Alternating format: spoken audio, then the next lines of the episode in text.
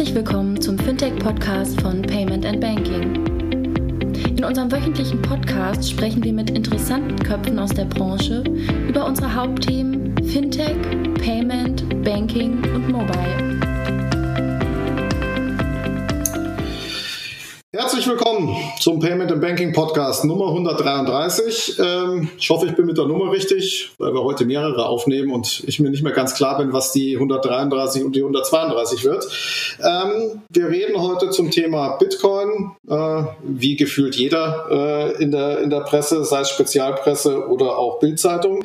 Ähm, dabei haben wir den äh, Friedemann Brenners zum dritten Mal. Grüß dich, äh, routiniert, kennst das ganze Prozedere schon. Kannst dich vielleicht kurz vorstellen für die, die, die, die dich noch nicht kennen sollten? Äh, ja, äh, hallo, danke für die erneute Einladung. Äh, mein Name Friedemann Brenner ist genau und äh, ich bin Journalist und äh, Blogger und beschäftige mich seit Ende 2010 intensiv mit Bitcoin und der Blockchain ähm, genau, mache Workshops oder schreibe halt mittlerweile jetzt auch für die Zeit oder für die Bundeszentrale für politische Bildung und versuche immer so ein bisschen vielleicht die Brücke zu bauen zu diesem, zu dieser nerdigen Filterbubble, die so Bitcoin ja tatsächlich ist und der Außenwelt. Ja, und mit dabei äh, der Jochen, der sicherlich schon Bitcoin-Millionär ist. Grüß dich, Jochen. Dich, nein, bin ich nicht. Im Gegenteil, du bist jetzt, du bist beleidigt, dass du nicht früh genug eingestiegen bist und ignorierst es jetzt. Ja, das, das Schlimme, ich meine, ich habe ja, ich habe ja ganz früh äh, bei dem Thema war ja dabei ähm, ähm, als als Merchant, habe es akzeptiert und ähm, habe mich damals noch bitterlich beschwert, dass ich nur 70.000 Euro in äh, Bitcoin im ersten Jahr einen Umsatz gemacht habe. Ähm, ich glaube, Bigpoint, wenn sie das gehalten hätte, äh, wäre heute alleine die Firma mehr wert. Ja. ähm, und ähm, aber ich persönlich habe ähm, irgendwie alle Versuche, Bitcoins zu kaufen, sind irgendwie daran gescheitert, dass ich gesagt habe, da ist ja Drogen einfacher zu kaufen als Bitcoins. Oder zumindest als mir dann die Bitcoin-Nerds gesagt haben, wie man ordentlich Bitcoin kauft, dass es sicher ist. Das war dann so sicher unbequem, dass ich leider nie gekauft habe. Ähm, und ähm, ja, deswegen gucke ich mir die Rallye von außen an. Scheiße. Von außen und von hinten. genau. Ähm, ja. Es gibt sogar einen Fachbegriff für äh, No-Coiner. Die Leute, die, die keine genau. Bitcoins haben und immer so ein bisschen mürrisch auf die die, auf die ganze Thematik jetzt gucken. das kann ich mir. Das, das, wenn das kein T-Shirt gibt zu Weihnachten für dich, äh, das ist auch die. Ja, bevor wir loslegen, noch danke an die, an die Sponsoren. Wir haben Sponsorenwechsel drin. Seit ähm, haben jetzt die SafeDroid als Sponsor mit dabei. Auch da, jetzt zwar nicht direkt Bitcoin, aber ähm, machen gerade ein ICO. Ist ja auch in dem Kontext irgendwie zu sehen. Mal gespannt, wie das ähm, am Schluss ausgeht. Da werden wir auch noch was Anfang Januar machen. Vielen Dank. Ohne die wäre der Podcast nicht möglich. Ja, die Bitcoin Rallye, die letzten Wochen, gefühlt Monate, ähm, kennt, kennt kein Ende. Ähm, natürlich weiß auch keiner, wo das, wo das am Schluss hinführen soll. Es führt auf jeden Fall dazu, dass sagen wir mal, gefühlt jeder und seine Oma über das Thema schon sprechen und man im Taxi schon drauf angesprochen, angesprochen wird. Hatte heute auch eine lustige Story ähm, gelesen, dass in, in, New York der ein oder andere findige Unternehmer sich die Stockfotos zu Bitcoin angeschaut hat, geschaut, wie die Münzen aussehen, die produzieren lassen und auf der Straße verkauft. Ja? Und hat gesagt, schaut mal hier Bitcoins, hat damit 1,2 Millionen Dollar Umsatz gemacht. Ja, so.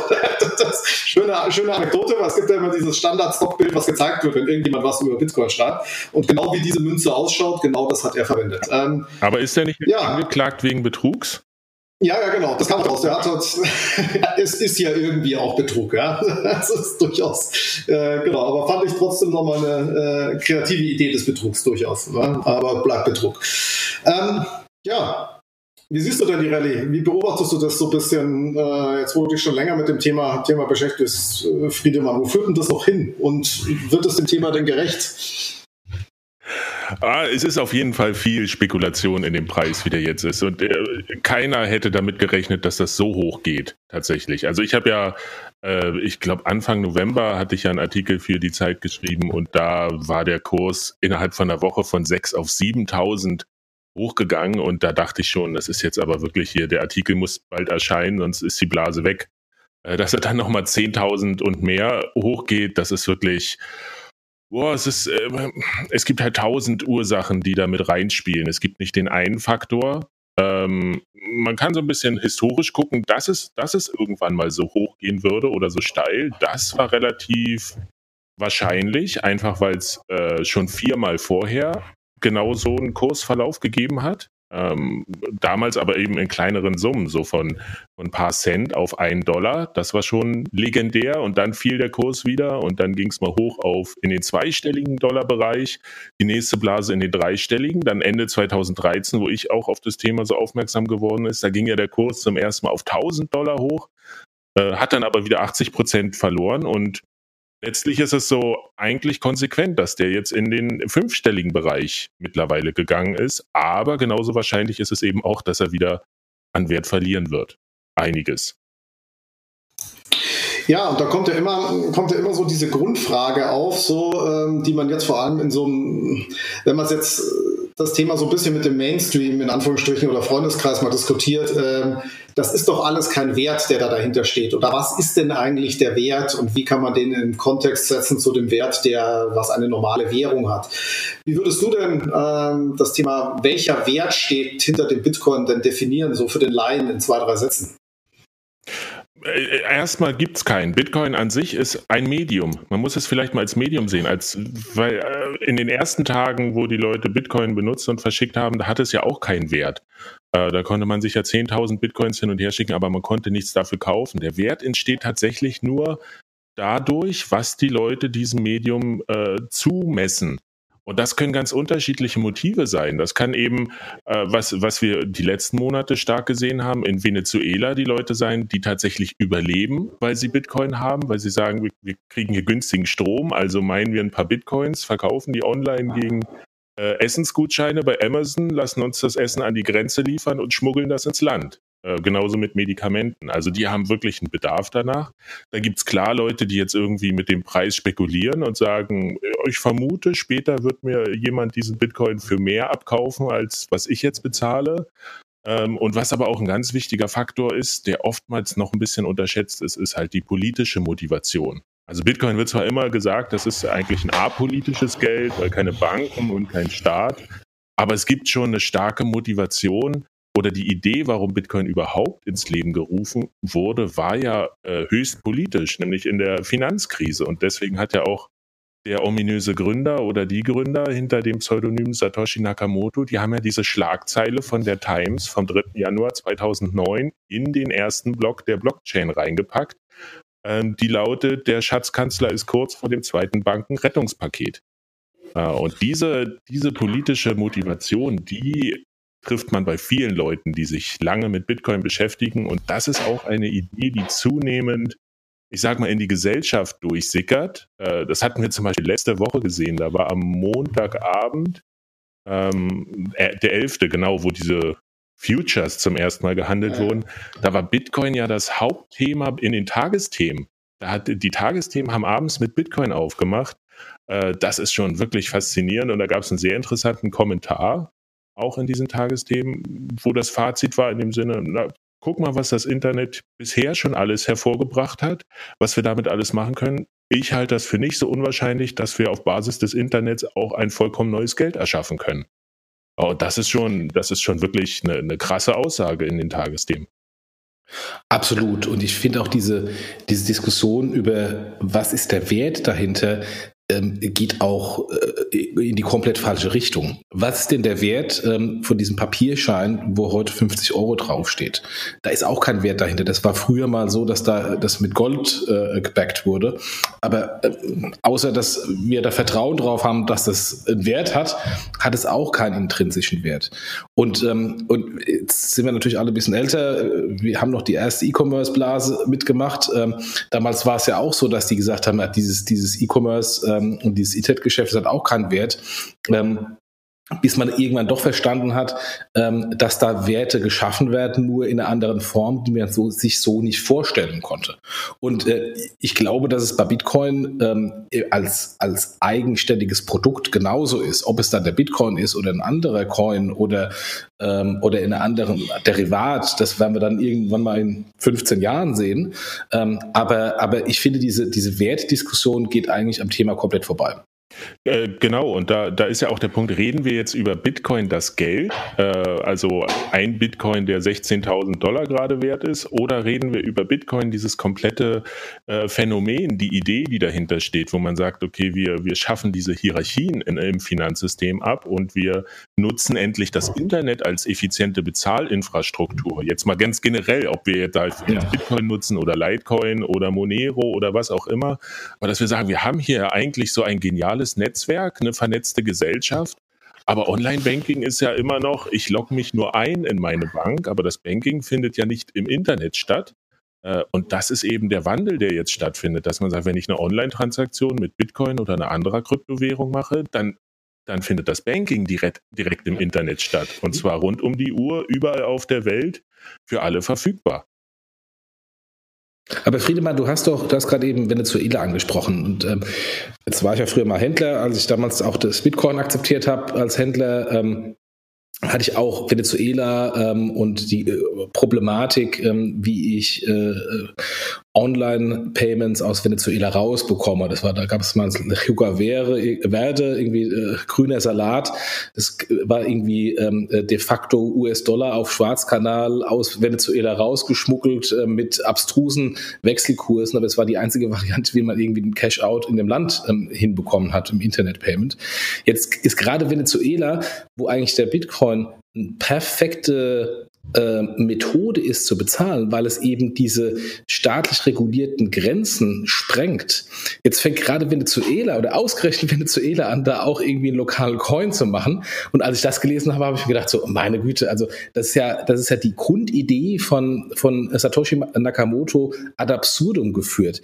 Ähm, äh, wie seht ihr das denn in eurer, in eurer äh, Coin-Bubble, Filter-Bubble, ähm, dass da jetzt diese, diese Stilblüten passieren, dass eigentlich das ad absurdum geführt wird von Ländern, wo es eigentlich, wo der Bitcoin eigentlich geradezu prädestiniert ist, diese Grenzen einzubrechen und, ähm, und mehr Flexibilität für die Bevölkerung herbeizuführen. Naja, aus, äh, aus einer politischen Sicht ist es natürlich total verständlich, dass äh, versucht wird, die Kontrolle möglichst zu behalten. Äh, aber du hast recht, es ist tatsächlich eine Karikatur eigentlich von Kryptowährung, weil es ja genau darum geht, Intermediäre abzuschaffen überflüssig zu machen. Und wenn dann ein Staat kommt, ich glaube, es gab auch die Gerüchte aus Russland, dass die den Krypto-Rubel erschaffen wollen, ähm, dann ist das letztlich ja nicht mehr als eine E-Währung, könnte man sagen. Also klar, irgendwie das zentralisierte, aber immer noch zentralisierte Geld. Und bei Kryptowährung geht es eben um diese Dezentralität.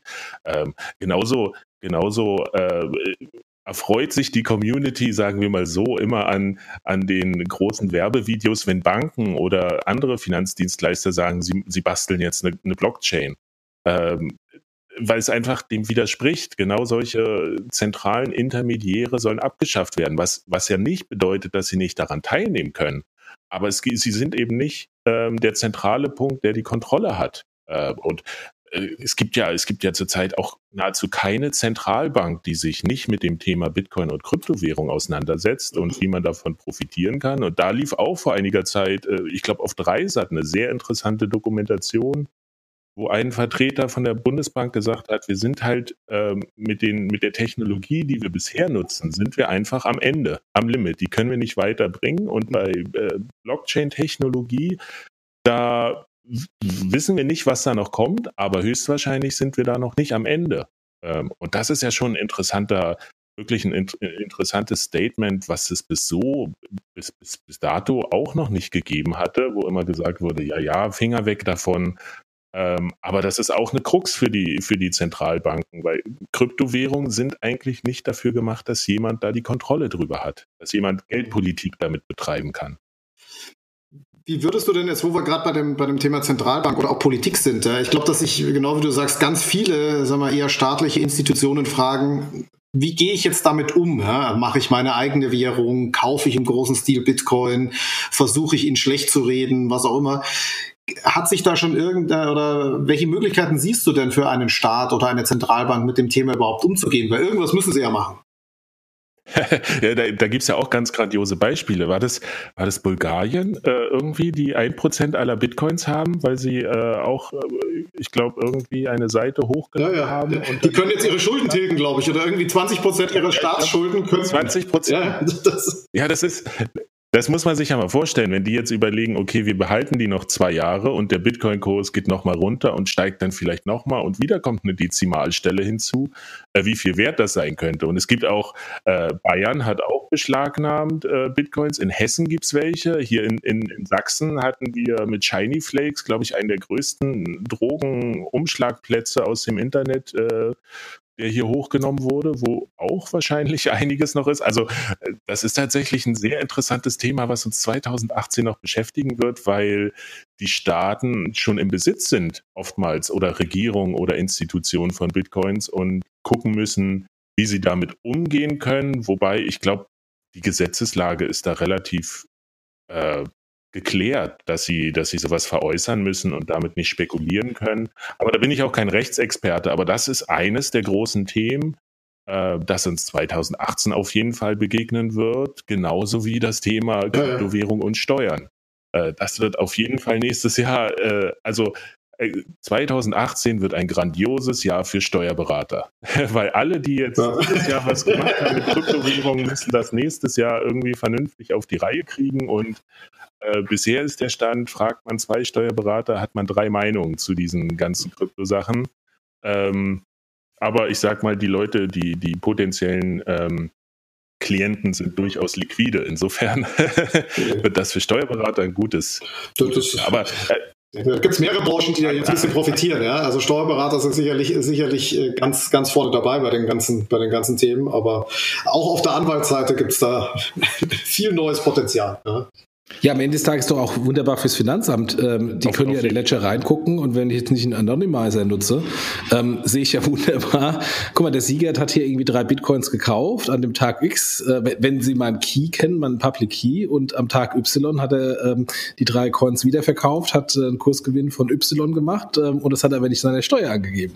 Ja, äh, das wird auch. Also, wenn ich so ein bisschen die Exchanges kontrolliere, habe ich da einen wunderbaren Datenschatz, ähm, um zusätzliche Steuereinnahmen zu generieren. Na, da ist auf EU-Ebene auch gerade so ein Projekt gestartet worden, äh, um kriminellen Gebrauch im Darknet und virtuelle Währung äh, irgendwie ein bisschen besser kontrollieren zu können. Ist tatsächlich erst vor ein paar Tagen ähm, hat die EU bekannt gegeben, dass sie an so einem Projekt arbeitet, wo Deutschland übrigens auch sehr stark vertreten ist. Äh, Deutschland, Österreich, klar. ähm, aber das ist tatsächlich auch ein Punkt, wo man sagen muss, das für 2018 auch nochmal sehr spannend, weil wenn man bisher darüber gesprochen hat, auch wie geht denn ein Staat mit Bitcoin um, müssen da nicht auch Steuergesetze reformiert und angepasst werden, dann, dann war meistens die Antwort, das ist einfach, der Aufwand wäre viel größer als der Ertrag, weil das noch so ein kleines Phänomen war. Und jetzt kommen wir halt langsam in den Bereich, wo ich sag mal, vielleicht die Reibung zwischen Staat und dieser nichtstaatlichen Währung die Reibungsflächen einfach größer werden, weil das Volumen ist ja enorm gewachsen. Ich glaube, der ganze Kryptomarkt ist bei über 600 Milliarden ähm, bisher und so langsam wird das Thema halt auf staatlicher Seite interessant und es könnte sich lohnen, sich damit nun auseinanderzusetzen. Auf der einen Seite eben steuerlich, aber auch Regulierung, Überwachung. Äh, es gibt da durchaus auch einige, die das sehr negativ sehen und sagen, naja, jetzt haben wir hier dieses offene Kassenbuch, jetzt haben wir den Salat.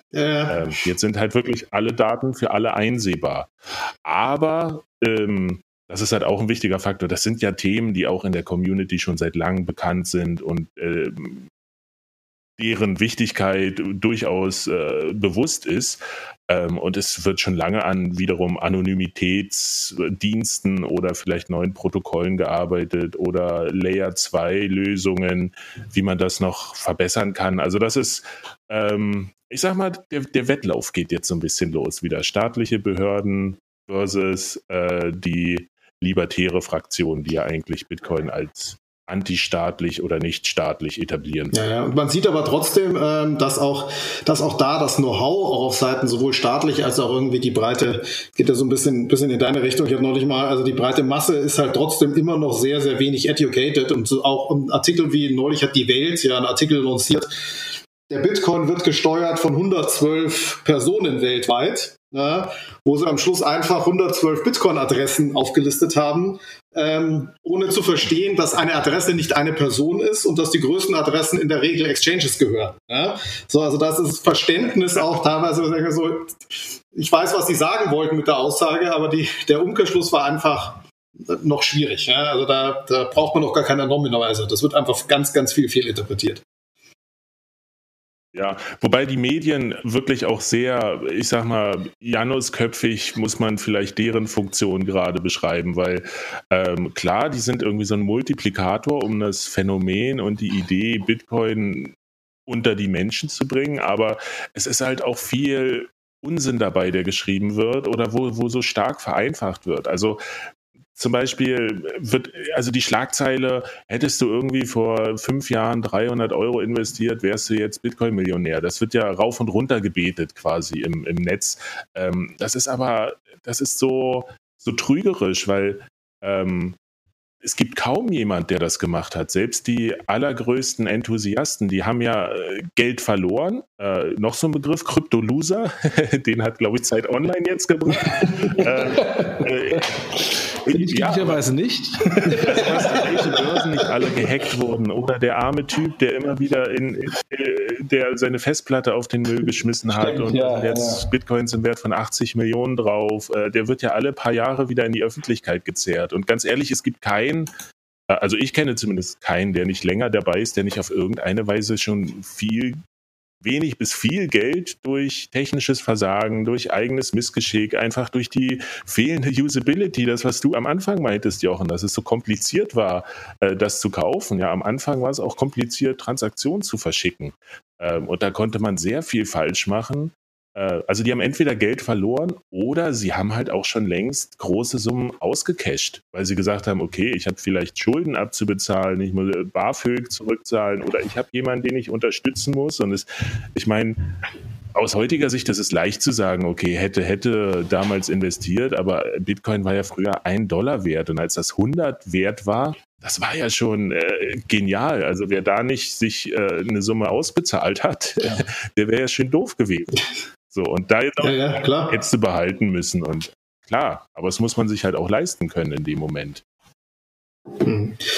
Ähm, wie stark glaubst du dieses äh, momentane Positionierung des Bitcoins als, als Spekulationsobjekt? Wie stark schadet es dem Ganzen? Weil wie jedes Spekulationsobjekt wird es ganz, ganz viele Verlierer geben, auch jetzt noch, oder? Ähm, oder vor allem jetzt. Wie stark schadet es dem Thema an sich? Äh, also auch wirklich in der Wahrnehmung? Mm, also es ist ein großer Teil, der jetzt Spekulation ist und der macht auch Bitcoin gerade äh, schwer zu schaffen, weil einfach die Transaktionsgebühren sind so hoch. Äh, die, viele Leute, die jetzt einsteigen und sich ein Konto eröffnen auf einer Börse, die schaffen es nicht, sich ihre Bitcoins im Wert von 100 Euro darunter zu ziehen, weil die Transaktionsgebühren da den Großteil der, äh, dieses Geldes schon wieder auffressen würden. Also das ist, da sieht man zurzeit, dass Bitcoin eben auch immer noch dysfunktional oder nicht ausgereift oder in einem sehr frühen Stadium ist. Das heißt, diese ganze Blase, es wäre sinnvoll für das ganze System, wenn die auch bald mal sich ein bisschen äh, zurückbildet. Ich will jetzt nicht sagen platzt, aber wenn man sagt, okay, es kehrt jetzt wieder ein bisschen, bisschen Ruhe ein, ähm, einfach damit wieder an dem System gearbeitet werden kann. Es gibt so ein bisschen, ich, ich kriege häufig die Frage auch gestellt, warum ist es so schwer, Bitcoins zu kaufen oder sowas? Wo finde ich gute Informationen? Und ich dachte auch lange, das wäre irgendwie äh, ein Makel von Bitcoin. Man muss die Leute schneller und einfacher daran führen, aber mittlerweile und gerade in diesem Hype denke ich, eigentlich ist es gut, dass es so kompliziert ist, dass man erstmal ein bisschen Gehirnschmalz investieren muss, um zu verstehen, wie das funktioniert und was ich da eigentlich genau mache ähm, weil die Chancen eben Geld zu verlieren, äh, sei es durch den Kurs, der wieder runtergeht oder auch durch technisches Versagen oder ein fehlendes Backup, das ist übrigens, wie ich Geld verloren habe, ähm, äh, werden die Leute einfach Geld verlieren. Und es gibt auch Leute, die sagen, wir können sie nicht davor bewahren. Es ist halt dieser, wir müssen wer Bitcoin benutzen will, muss sich bewusst sein, da kommt viel Freiheit, die man damit kriegt, weil man eben zu jeder Tages- und Nachtzeit damit agieren kann und niemand um Erlaubnis fragen und niemand kann es zensieren. Aber es kommt eben auch eine Menge Verantwortung. Weil wenn ich das Geld verliere, dann ist es weg. So, das kann niemand herstellen. Ich kann nirgendwo eine Mail hinschreiben, hier schick mir ein neues Passwort zu. Äh, Gibt es auch sehr schöne Geschichten im Internet schon. Und das ist eigentlich es gibt Leute, die sagen, man muss es auf dem harten Weg lernen, dass wir neu lernen müssen, mit dieser Form vielleicht von Zahlungsmittel ähm, verantwortungsvoll umzugehen. Ja. Auch der Bitcoin-Schutz schützt nicht vor diesen, vor den Themen, die man ja auch, wenn man es ein bisschen abstrahiert, ist, sind es ja Problemstellungen, die ich im klassischen Bargeld auch habe. Ja? Wenn ich äh, 1000 Euro im Taxi liegen lasse, habe ich auch 1000 Euro verloren. Da kann ich keinem die Mail schreiben. Vielleicht dem Taxifahrer, ja? äh, aber vielleicht auch niemand. Ja? Also das ist, das ist in, in dem Kontext. Ähm, aber genau wie du, ich kriege auch immer diese, diese Fragen, auch in den letzten paar Wochen von vielen Freunden, die sagen, hier, ich versuche seit einer Woche äh, irgendeine komische Kryptowährung zu kaufen, die man gerade irgendwo gelernt hat. Aber seit einer Woche schaffe ich es nicht. Die teilweise auf der einen Seite fast wahnsinnig werden äh, und mir selber schon einen Uplift anbieten und sagen, hier kannst 10% behalten, kauf du für mich. Ähm, und allein deswegen schon sagen, naja, wenn das so scheiße ist, äh, in dem Sinne, dann muss doch das mal einfacher werden und dann muss automatisch der Kurs steigen, weil ja dann jede, jeder kaufen kann. Ähm, das heißt, der Markt wird das Thema natürlich irgendwie lösen, äh, in dem Sinne. Es wird einfacher werden. Ich glaube, das lässt, lässt, sich gar nicht verhindern. Oder? Das ist auf jeden Fall klar das gesetzte Ziel von allen, die da, die da daran teilnehmen. Es ist ja, es ist schon die Zeit, es ist sehr schwierig, einfach. Ja, äh, Friedemann, du hast, du hast sogar eben äh, gesagt, mit, ähm, mit den Kosten für, für die Transaktion.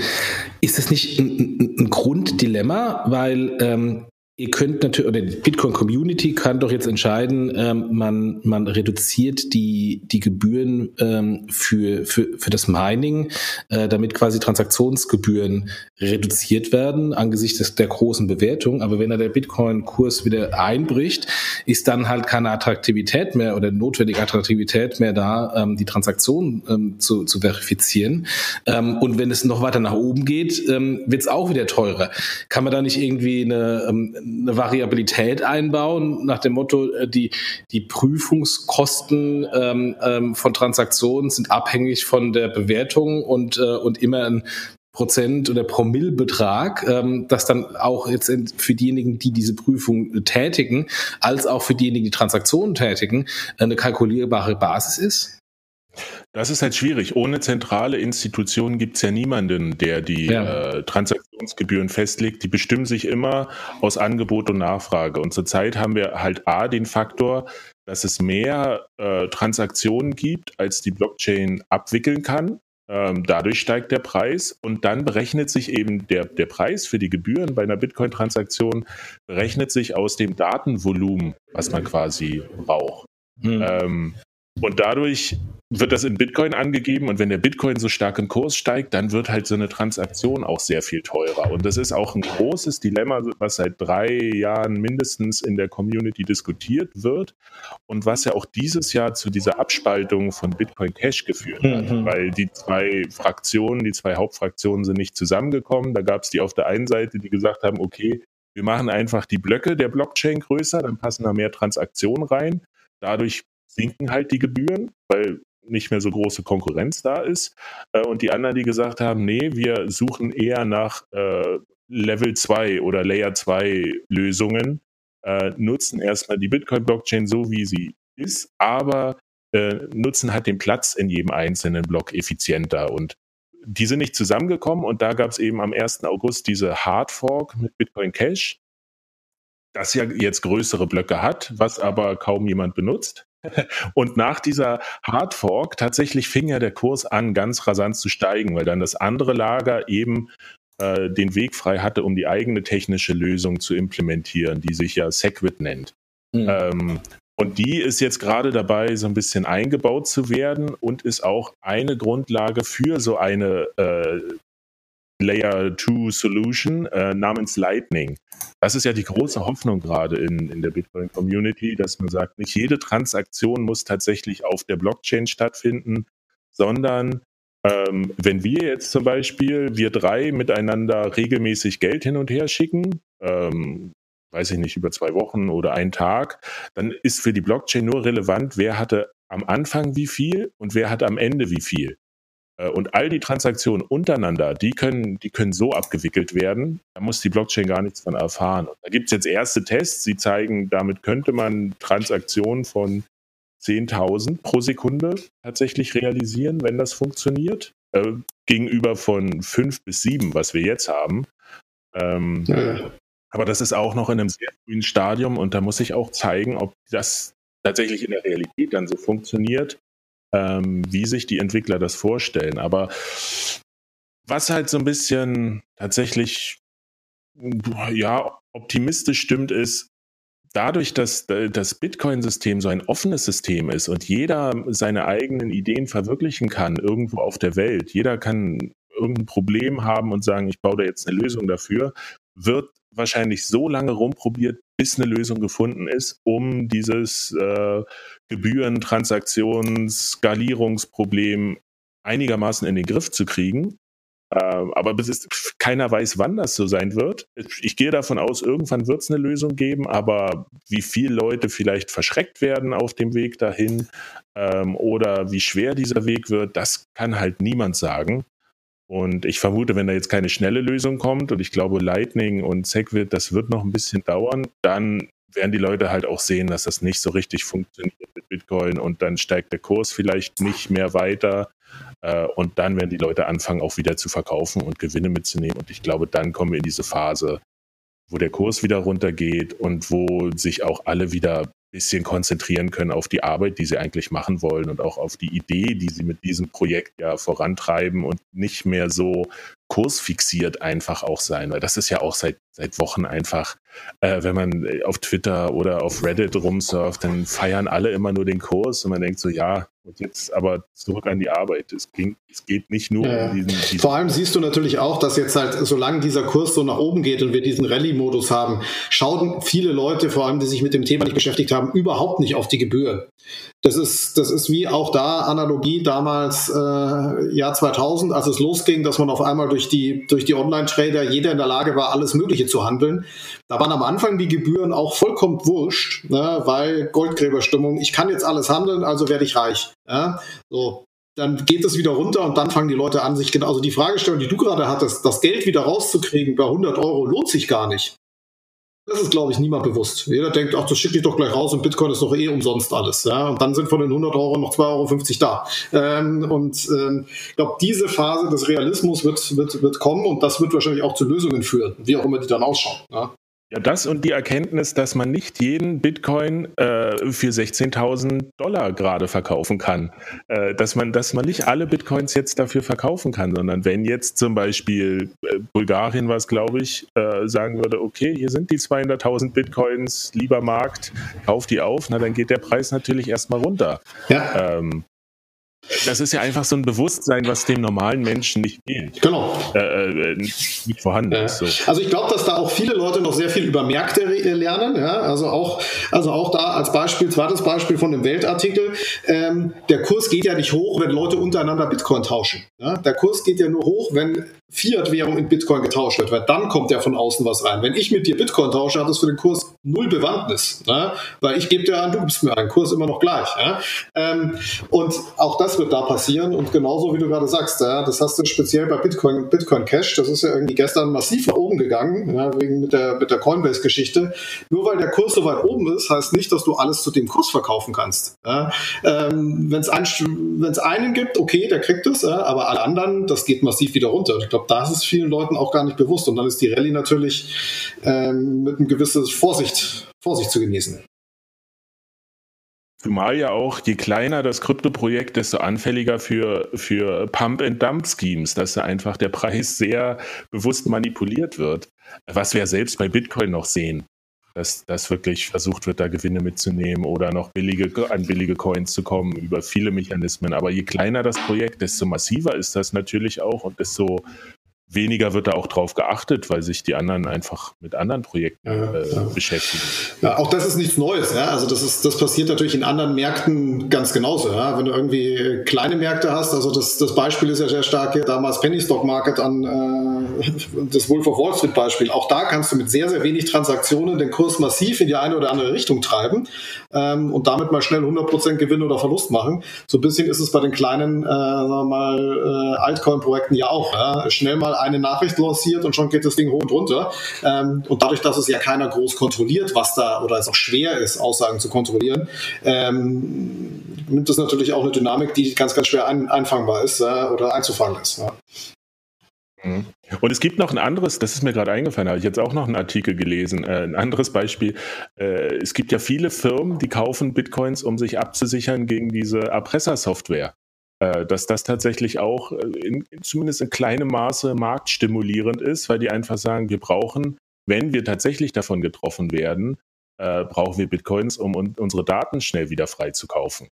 Äh, also es gibt tausend, tausend ähm, ja, Institutionen und Leute, die unterschiedliche Interessen vielleicht auch haben, warum sie diese Bitcoins ja. haben wollen. Wobei es da auch, ähm, das vielleicht noch als kleine Ergänzung, weil es einfach so interessant ist, ähm, da gab es jetzt auch eine Veröffentlichung, dass wir hatten ja im Sommer diesen großen Ransomware WannaCry, mhm. hieß der, wo jetzt alle sagen, das war Nordkorea. Immer wenn keiner mehr übrig ist, ist es Nordkorea. Natürlich, also.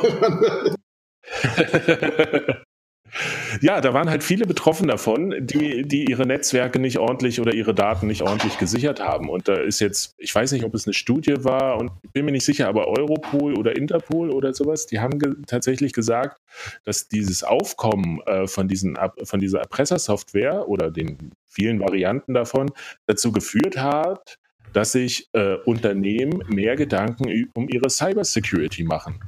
Und das finde ich insofern interessant, als dass wir ja, was haben wir nicht alles gehört, wer gehackt wurde und wo die Daten von Nutzern geklaut würden.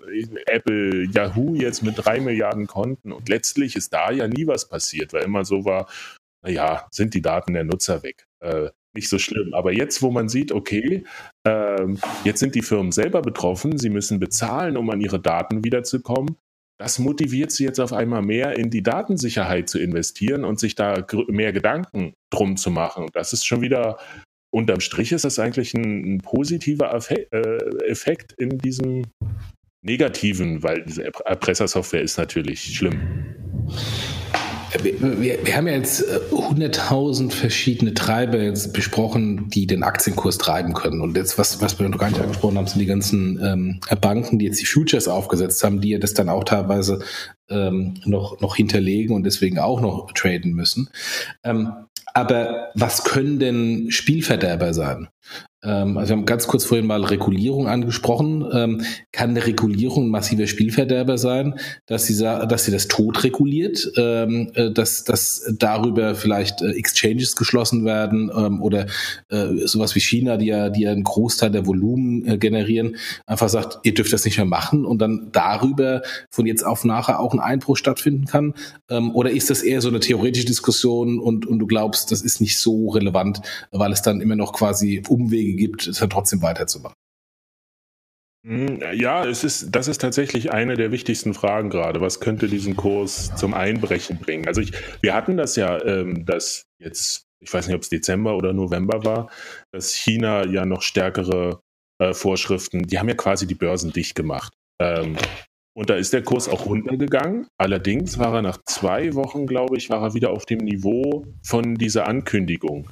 Ähm, und das ist schon bemerkenswert, weil das war nämlich 2014, als dann diese 2013er, äh, als der 2013er Hype äh, quasi geplatzt ist, ähm, da waren es halt auch die Nachrichten aus China, dass da stärker reguliert wird. Und da ist der Kurs ja äh, 15 Monate auf Talfahrt gegangen und hat 80 Prozent verloren. Also auch durch diesen Hack von der Mt. Gox Börse. Aber das war so einer der Faktoren, wo man gemerkt hat, okay, diese Nachricht der Regulierung hat äh, enormen Einfluss und das war, das ist jetzt so ein bisschen verpufft tatsächlich und das Volumen ist ja innerhalb kürzester Zeit einfach nach äh, Südkorea abgewandert und Japan, glaube mhm. ich, die jetzt die umsatzstärksten Börsen haben. Also da sieht man schon, dass Bitcoin als, als ähm, als Phänomen schon stark gewachsen ist und vielleicht auch nicht mehr so anfällig ist für so einzelne kleine Meldungen, vielleicht auch Gerüchte. Ich glaube schon, dass das äh, ist noch, ähm, ja, vielleicht es, es, gibt bestimmte Sachen, man kennt noch gar nicht alle Mittel und Wege, wie der Staat versuchen könnte, das, das ähm, zu regulieren und welche Auswirkungen das hätte. Ich meine, wenn wir jetzt zum Beispiel ähm, mit, mit, der, mit der Steuer ist es ja so, wenn man die Bitcoins ein Jahr hält privat und sie dann veräußert, dann ist ja der Gewinn steuerfrei. Ähm, wenn sie das zum Beispiel abschaffen, dann würde das wahrscheinlich schon einen kleinen Run auf die Börsen auslösen und alle wollen ihre Bitcoins noch verkaufen, bevor diese, äh, dieses Steuerschlupfloch äh, geschlossen ist. Das ist nur ein kleines Beispiel, aber ich glaube, das wird, Bitcoin wird halt nächstes Jahr viel mehr auf den Radar kommen von, von äh, Staaten und großen Institutionen. Und dann wird sich aber auch zeigen, ähm, ob man mehr eine Gefahr darin sieht oder vielleicht das Potenzial. Denn man darf ja auch nicht unterschätzen, dass das Bitcoin und die Blockchain schafft Arbeitsplätze ähm, und ist eine Zukunftstechnologie. Äh, und da ist so ein bisschen interessant tatsächlich, wie sich die Staaten positionieren dazu. Da also wird es, wird es tatsächlich auf Überwachung hinauslaufen, dass man sagt, okay, vielleicht muss sich jeder registrieren, der Bitcoins hat oder das angeben. Das könnte man ja auch sich vorstellen, dass solche Regelungen kommen. Wäre ja auch nicht das erste Mal in der Geldgeschichte, dass Staaten sehr repressiv bei sowas vorgehen. Ähm, da müssen wir ein bisschen abwarten. Aber es kann schon durchaus sein, glaube ich, dass, dass ein großer Staat oder ein Staatenverbund wenn der streng vorgeht, dass das massiv sich auswirkt auf den Kurs. Hm. Man hat ja, finde ich, auch mit der China-Geschichte gesehen, oder ich glaube, dass so ein gewisser Lerneffekt eingetreten ist, dass ja nicht der Bitcoin reguliert wird, ja, sondern dass halt bestimmte Bereiche, sei es eine Exchange, die sich eine Lizenz holen muss, sei das äh, Pflichten, die wem auch immer aufgebürdet werden, dass man jetzt ein KYC machen muss und so weiter. Das sind ja so die Themen, wo man ja relativ stark da reinkommt, das sagt, das macht ja immer nur auf, das können ja immer nur auf Staatenebene passieren und dann sucht sich natürlich auch das Thema so den Weg des kleinsten Widerstands und ist halt dann ganz schnell woanders. Das heißt, ich glaube, da wird man auch von der Regulatorik-Seite ganz andere Sachen sich überlegen überlegen müssen, wie ich damit umgehe, ähm, weil es, glaube ich, nicht so einfach sein wird zu sagen, hier, die Börse XY braucht jetzt halt eine Handelslizenz und schon ist alles gut. Ja? Ähm, ist halt eine andere, andere Welt. Ja? Ja, das und ähm, was, was oftmals ja auch gerade in diesem ICO-Wahn war das, war das häufig so. Da hat jemand mal äh, einen Tweet geschrieben, da, der ging, äh, Blockchains are decentralized, people are not. Äh, und das ist halt der Punkt, wir leben ja in einem Rechtssystem und wir können nicht einfach sagen, okay, Code ist Law und alles, was wir im Internet machen, das ist außerhalb des Rechtsraums. Wir haben ja tatsächlich äh, einen ziemlich gut ausdefinierten Rechtsraum ähm, und daran müssen sich ja auch alle halten. Das, das sieht man ja auch, dass in Deutschland es zum Beispiel keine Bitcoin-Automaten gibt, wohingegen wir in Frankreich, in Tschechien, in Österreich, ähm, da ist es sehr viel leichter, Bitcoins einfach mal eben schnell zu kaufen. Ich meine, du kannst in in, der Schweiz, glaube ich, am Fahrkartenautomat dir Bitcoins kaufen. Äh, in Deutschland ist das Recht halt so, dass, dass es sehr, ich glaube, man braucht eine BaFin-Lizenz, um so einen Automaten aufzustellen. Ähm, und das ist, ja, da, da, da müssen wir halt gucken, wie, wie sich das entwickelt. Aber es sind ja schon Gesetze da. Das darf man eben nicht vergessen. Ja, ja, klar. Ja. Und klar, die sind, haben halt einen gewissen Unterschied von, von Markt zu Markt. Und ich glaube, das wird auch äh, äh, unterschätzt man, wie weit dann eben auch bestimmte, sagen wir mal, Werte oder Nutzer oder auch Businesses dahinter einfach wandern, wenn der Markt 1 das Thema so reguliert und der Markt 2 so. Ja, also genauso wie die Rechtsräume unterschiedlich sind. Das kann, glaube ich, nur durch so Bitcoin-Themen einfach viel, viel schneller gehen. Ja, weil jetzt im Moment, wenn man unterschiedliche Steuergesetze hat, bis da mal eine Firma sich umsiedelt, woanders hin, das dauert. Da muss schon was passieren dafür. Ja, die Hürde ist sehr, sehr hoch. Ja, selbst wenn jetzt irgendjemand anfängt und sagt, ich gebe keine Corporate Tax mehr. Bei Bitcoin, wenn die Börse im Standort A reguliert wird, Standort B nicht, glaube ich, ist die schnell woanders. Ne? Und ähm, für die Nutzer gilt es auch. Ne? Und, und die Geschwindigkeit von Regulierung ist halt auch wirklich ein Dilemma für den Regulator. Also wir sehen das ja, dass äh, die BaFin ist ja auch in einem Komitee, äh, in einem ISO-Komitee, wo es darum geht, Standards für Blockchains zu schaffen. Und ich, ich, vielleicht war das Anfang dieses Jahres und dann sind die ersten Ergebnisse, werden erwartet nach 36 Monaten. Und wenn man sich anguckt, wie sich dieses Krypto-Ökosystem äh, in 36 Monaten gewandelt und gedreht hat und äh, äh, dieses ICO-Thema, das war, ist ja jetzt ein halbes Jahr oder ein Jahr alt und ist jetzt schon fast wieder durch. Und äh, wie soll man so schnell da eine gute Regulierung für, für bauen?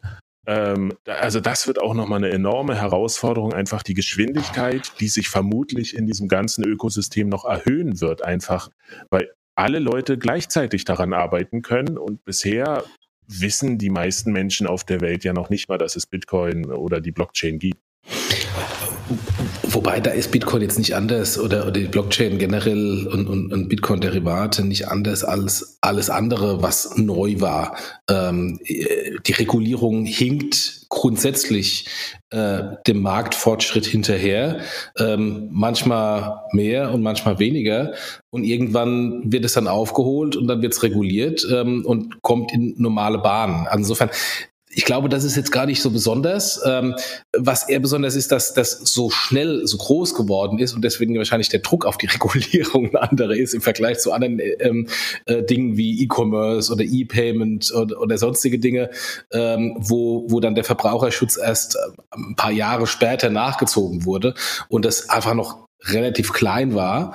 Ähm, und, und hier ist es natürlich in kürzester Zeit explodiert. Ähm, und, ähm, und deswegen werden wahrscheinlich die Regulierer da anders drauf schauen als jetzt äh, bei anderen Regulierungssachen. Aber äh, am Ende des Tages, Regulierung und Gesetze folgen immer dem Markt und der Markt ist halt immer schneller als die Gesetze und die Regulierung.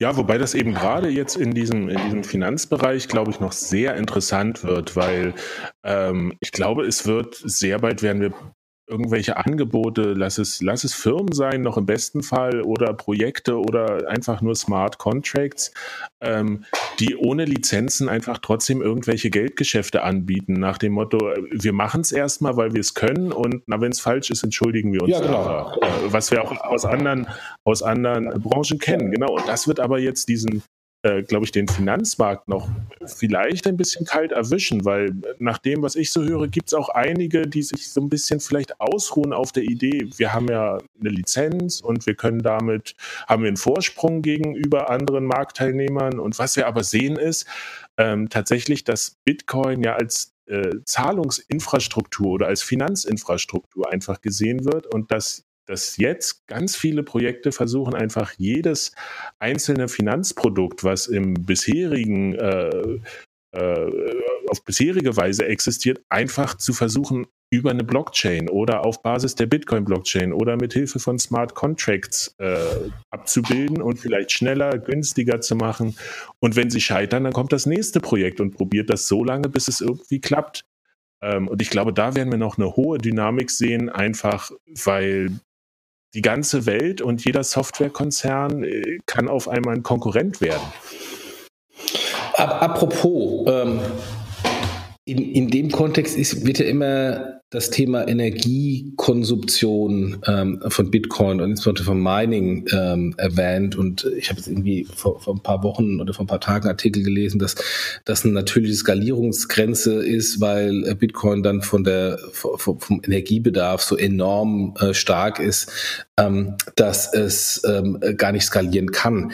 Ist das ist das ein tatsächliches Problem? Ähm, ich meine, wir kennen natürlich alle äh, heute diese Serverfarmen, die Mining machen und ja, die brauchen halt extrem viel Strom, um äh, letztendlich äh, die Klimaanlagen zu bedienen. Ähm, aber ist das ein, ein, ein wirkliches Problem oder ähm, wird sich das auch durch Änderungen im, im, im Protokoll in irgendeiner Weise dann nochmal ergeben ähm, und, und erledigen, ähm, weil man natürlich mit dieser Skalierung erst gar nicht so gerechnet hat und das dann wieder runterfahren kann vom, vom Energiebedarf? Hm, ja, hier haben auch die Medien haben irgendwie ziemlich viel in einen Topf geworfen und dann was Falsches draus gekocht. Ähm, es ist, herrscht so diese, diese fälschliche Annahme, dass äh, der Energieverbrauch die, die Menge von Transaktionen bedingt quasi. Und je mehr Transaktionen abgewickelt werden, desto höher ist der Energiebedarf. Und das stimmt eben nicht. Ähm, die, die Skalierung, das ist ein eigenes Thema. Der, die Begrenzung auf fünf bis sieben Transaktionen pro Sekunde ist tatsächlich künstlich eingeführt. Was der Energiebedarf und das Mining eigentlich machen, ist die Sicherheit des Netzwerks mhm. abzubilden die Zensurresistenz. Ähm, denn wer das Netzwerk angreifen will, das Protokoll, der muss mindestens die gleiche Arbeit, die gleiche Energie und Rechenleistung in das Netzwerk einschleusen, wie das Netzwerk selber hat. Also beziehungsweise fünf, mindestens 50 oder 51 Prozent davon. Und letztlich äh, ist die, die Energie, die in das Bitcoin-Netzwerk fließt, ist nur repräsentativ für die Sicherheit tatsächlich. Und wenn wir sagen, wir haben hier ein System, das, ver, das verwaltet äh, 300 Milliarden US-Dollar bisher, kennt aber keine Zentralbanken, hat keine Firewall äh, und wir wollen ihm aber trotzdem so viel Geld anvertrauen, dann ist natürlich äh, höhere Sicherheit, also wie sicher möchte ich das dann haben, ist die eigentliche Frage. Man kann mit demselben Energiebedarf, den die, äh, das Bitcoin-Netzwerk jetzt verbraucht, kann man problemlos skalieren äh, mit diesen äh, Lösungen, die ich vorhin schon angesprochen hatte, Lightning und so, auf, auf 10.000 Transaktionen pro Sekunde. Das, das begrenzt sich überhaupt nicht. Das ist das große Missverständnis, was in diesem Fall oft äh, verbreitet wird. Und dann muss man ja auch sagen, also manche Artikel, die rechnen irgendwie den Verbrauch von einer mongolischen Kohlemine hoch auf das gesamte Netzwerk und sagen dann, naja, Bitcoin bringt die Weltmeere zum Kochen. Das ist, das ist ja auch Unsinn. Alle Miner haben natürlich ein Interesse daran, möglichst effizient und kostengünstig äh, zu arbeiten. Und deswegen sind ja in China viele Minen sind dort entstanden, wo zwar ein Wasserkraftwerk gebaut wurde, äh, aber die Fabrik dann niemals entstanden ist. Und die nutzen einfach die Energie, die dort ohnehin vorhanden ist. Genauso wie auf äh, Island mit Geothermie und einem kühlen Klima. Äh, und das ist eh so ein, so ein sehr interessanter Faktor, den auch schon manche Leute durchdacht haben, Bitcoin als Art von Batterie zu sehen. Nämlich, dass man sagen kann, immer wenn ich Energie übrig habe, äh, und das sehen wir, glaube ich, in Deutschland auch an äh, reichen Tagen, dann haben wir viel mehr Energie, als wir irgendwie verwenden können oder die Netze vertragen. Warum nicht an jeden einzelnen kleinen, äh, an jedes Windrad auf der Nordsee einen eine kleinen Miner bauen und sagen, okay, wenn ich kann jetzt gerade die Energie nicht in das Netzwerk einspeisen, also meine ich ein paar Bitcoins. Äh, A, sorge ich für eine gewisse Sicherheit im System und B, ich habe einen Ertrag davon und im Ernstfall könnte ich mir vielleicht später auch Energie davon wieder kaufen. Äh, deswegen diese Idee von der Batterie. Ich kann damit den Strompreis regulieren in dem Sinne. Ich kann da sagen, so unter so und so viel Cent speise ich nichts ein, beziehungsweise das Netzwerk reguliert selber den Strompreis. Wenn man sagt, okay, es ist günstiger äh, oder effizienter, Bitcoins zu meinen, als ins normale Netzwerk einzuspeisen, weil da kriege ich weniger dafür. Naja, oder was machst du mit dem Kraftwerk, was nicht mal eben so abgeschaltet werden kann äh, mit der Energie? Und äh, die müssen dann aber irgendwie zurückstecken, wo, wo soll die hin? Also es ist mehr so ein offenes Geheimnis, dass die Energieanbieter auch schon mal intensiver über das Thema Mining nachgedacht haben. Ich, ich wollte gerade sagen, ist das nicht ein interessantes Geschäftsmodell für E.ON, RWE und Co.? Es muss sich halt lohnen. Es gibt so verschiedene Faktoren. Also das Klima sollte einigermaßen, man muss die Hardware bekommen. Ähm, das ist so eine Rechnung, die muss jeder für sich selber machen. Äh, aber es gibt immer noch Leute, die meinen halt auch irgendwelche Altcoins äh, oder andere Projekte und können davon gut leben. Und es gibt auch viele, die haben so eine kleine Solaranlage irgendwo rumstehen und haben da ihr Miner und lassen den laufen einfach und sagen, naja, was kommt, das kommt. Ähm, und was nicht, das nicht. So, also das ist mit, mit dem Energieverbrauch, das ist so, das, das kann man nicht so vereinfachen einfach. Das ist, ja. da steckt auch noch sehr viel Potenzial drin, wie man das vielleicht sinnvoll nutzen könnte. Genau wie du gesagt hast. Lass uns den Strompreis regulieren ja. darüber. Äh, ja, ver, ver, verbraucht halt eine gewisse Transferleistung, das in dem Sinne auch zu verstehen. Also es ist immer einfacher zu verstehen, so, solche plakativen Beispiele wie Bitcoin braucht mehr Energie als Serbien. Das ist irgendwie so wie ähm, Größe in, in, in Einheiten Saarland oder Fußballplatz. Das kann auch jeder verstehen. Ähm, wie man mit Bitcoin Strompreis regulieren kann, glaube glaube ich, das ist von der Transferleistung ein bisschen schwieriger. Ne? So, und äh, deswegen, glaube ich, gibt es diese Diskussion vor allem. Ja. Ja, aber man muss sich auch überlegen, unser jetziges System äh, verbraucht ja auch Energie und das sind, das sind ja auch viele versteckte Kosten. Ich meine, ganz einfach gesagt, wie viel, wie viel mehr Sprit wird verbraucht, weil wir alle Bargeld in der Hosentasche haben? Wie viel Tonnen Bargeld werden pro Tag durch Deutschland transferiert? Oder nimm die über 400 Sparkassen äh, mit ihren eigenen Vorständen und Dienstwagen oder was deren Computer alle verbrauchen. Also wenn man das mal alles hochrechnen würde, würde mich auch interessieren, was das so an Energie verbraucht. Da hatte ich neulich auch irgendwas gesehen, genau. Ähm, wo, wo, auch dieser Goldpreis mal verglichen wurde. Wie viel kostet das ganze Gold, äh, das es so gibt im Vergleich zu, äh, wie viel kostet das, haben die Bitcoins gekostet? Das ist natürlich auch, aber ganz, an, ganz anderer Vergleich auch. Aber so eine Goldmine ist auch schon selber. Ne? Äh, also das ist sicherlich keine energiearme Produktion. Ja, ähm, ich glaube, wir könnten wahrscheinlich noch die nächsten zwei, drei Stunden voll machen. Äh, wir haben jetzt viele Themen, Themen angekratzt, wo wir gesehen haben, da kann man überall noch ziemlich, äh, ziemlich weit reingehen und da ähm, Diskussionen führen und auch sehr, sehr interessante Sachen, weil so viel Neues ist. Ich denke mal, das war nicht das letzte Mal im Podcast. Wenn man, ähm, da fällt uns sicherlich wieder äh, was ein, wo wir dich nochmal mit reinnehmen. Deswegen danke von unserer Seite. Jochen, hast du noch was zu ergänzen? Nee, vielleicht einfach nur, das kommt natürlich jetzt äh, 53 Minuten nach dem Start zu spät. Für diejenigen, äh, für die das jetzt zu abgehoben war, die sollen vielleicht den alten Podcast hören, äh, wo wir erstmal ähm, äh, Bitcoin und Blockchain mit Friedemann erklären. Muss mal äh, gucken, ähm, wo, äh, was für eine das genau war. Am besten mal Payment Banking ähm, in die, die Suche nutzen. aber ich glaube, die, die bis jetzt durchgehalten haben, ähm, die sind so tief drin, für die brauchen wir jetzt nicht mehr den, die Intro-Podcasts Werbung machen. die sind so tief drin, die, die kommen da nicht mehr so einfach raus. Das ja, das ist aber auch das Ding. Äh, Bitcoin zu verstehen ist ein Prozess, den kann man nicht ja. outsourcen. Das muss jeder, da muss jeder ja. selber durch. Ja, ja, ja, da muss er sich durchquälen und gucken, wie weit, wie weit er da geht, ja, in der ganzen, in der ganzen Kette. Ja, Gut, dann danke ich euch und hat Spaß gemacht und wir gehen direkt über zum nächsten, äh, zum nächsten Podcast gleich und äh, du, du bist entlassen, Friedemann. Schönen Abend dir und frohe Weihnachten in die Runde. Ja, frohe Weihnachten. Friedemann, vielen, vielen Dank, dass du wieder dabei bist und äh, es ist jedes Mal erhellend, wenn man mit dir redet, ähm, weil sich da auch neue Horizonte ähm, ergeben ähm, und, und das Wissen wieder breiter wird. Also insofern vielen, vielen Dank. Du ja, kaufst doch. Ja. Du kaufst doch. Ich, ich warte auf den Rücksetzer, ja. Nein, du baust dir ein Windkraftrad. Gut, danke euch. Bis dann. Tschüss. Danke. Tschüss. Tschüss.